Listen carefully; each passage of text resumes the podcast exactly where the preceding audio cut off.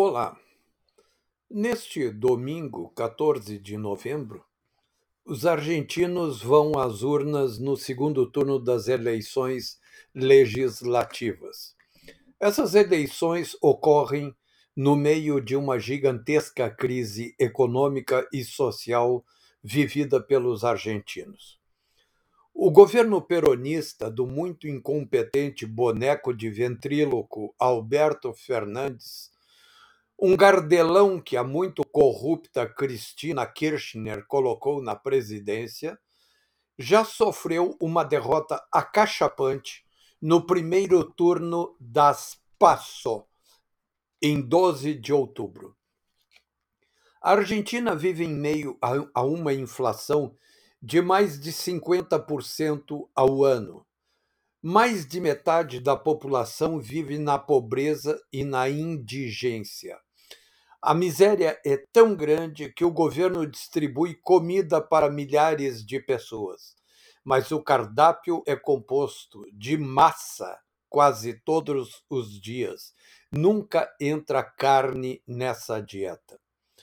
O Banco Central da Argentina emite mais de 500 milhões de dólares em pesos quase todos os dias. O congelamento de preços de uma lista de mais de 1.400 produtos não deu qualquer resultado positivo até agora. Para completar, a insegurança chegou a um ponto insuportável para a população. Quem paga o pato são os mais pobres, porque os ricos e classes médias altas vivem em lugares muito protegidos. A Grande Buenos Aires se divide em capital autônoma de Buenos Aires e província de Buenos Aires. Mas é tudo um contínuo urbano único. A província de Buenos Aires é formada por um conjunto de bairros denominados municipalidades. Essa província era tida como peronista.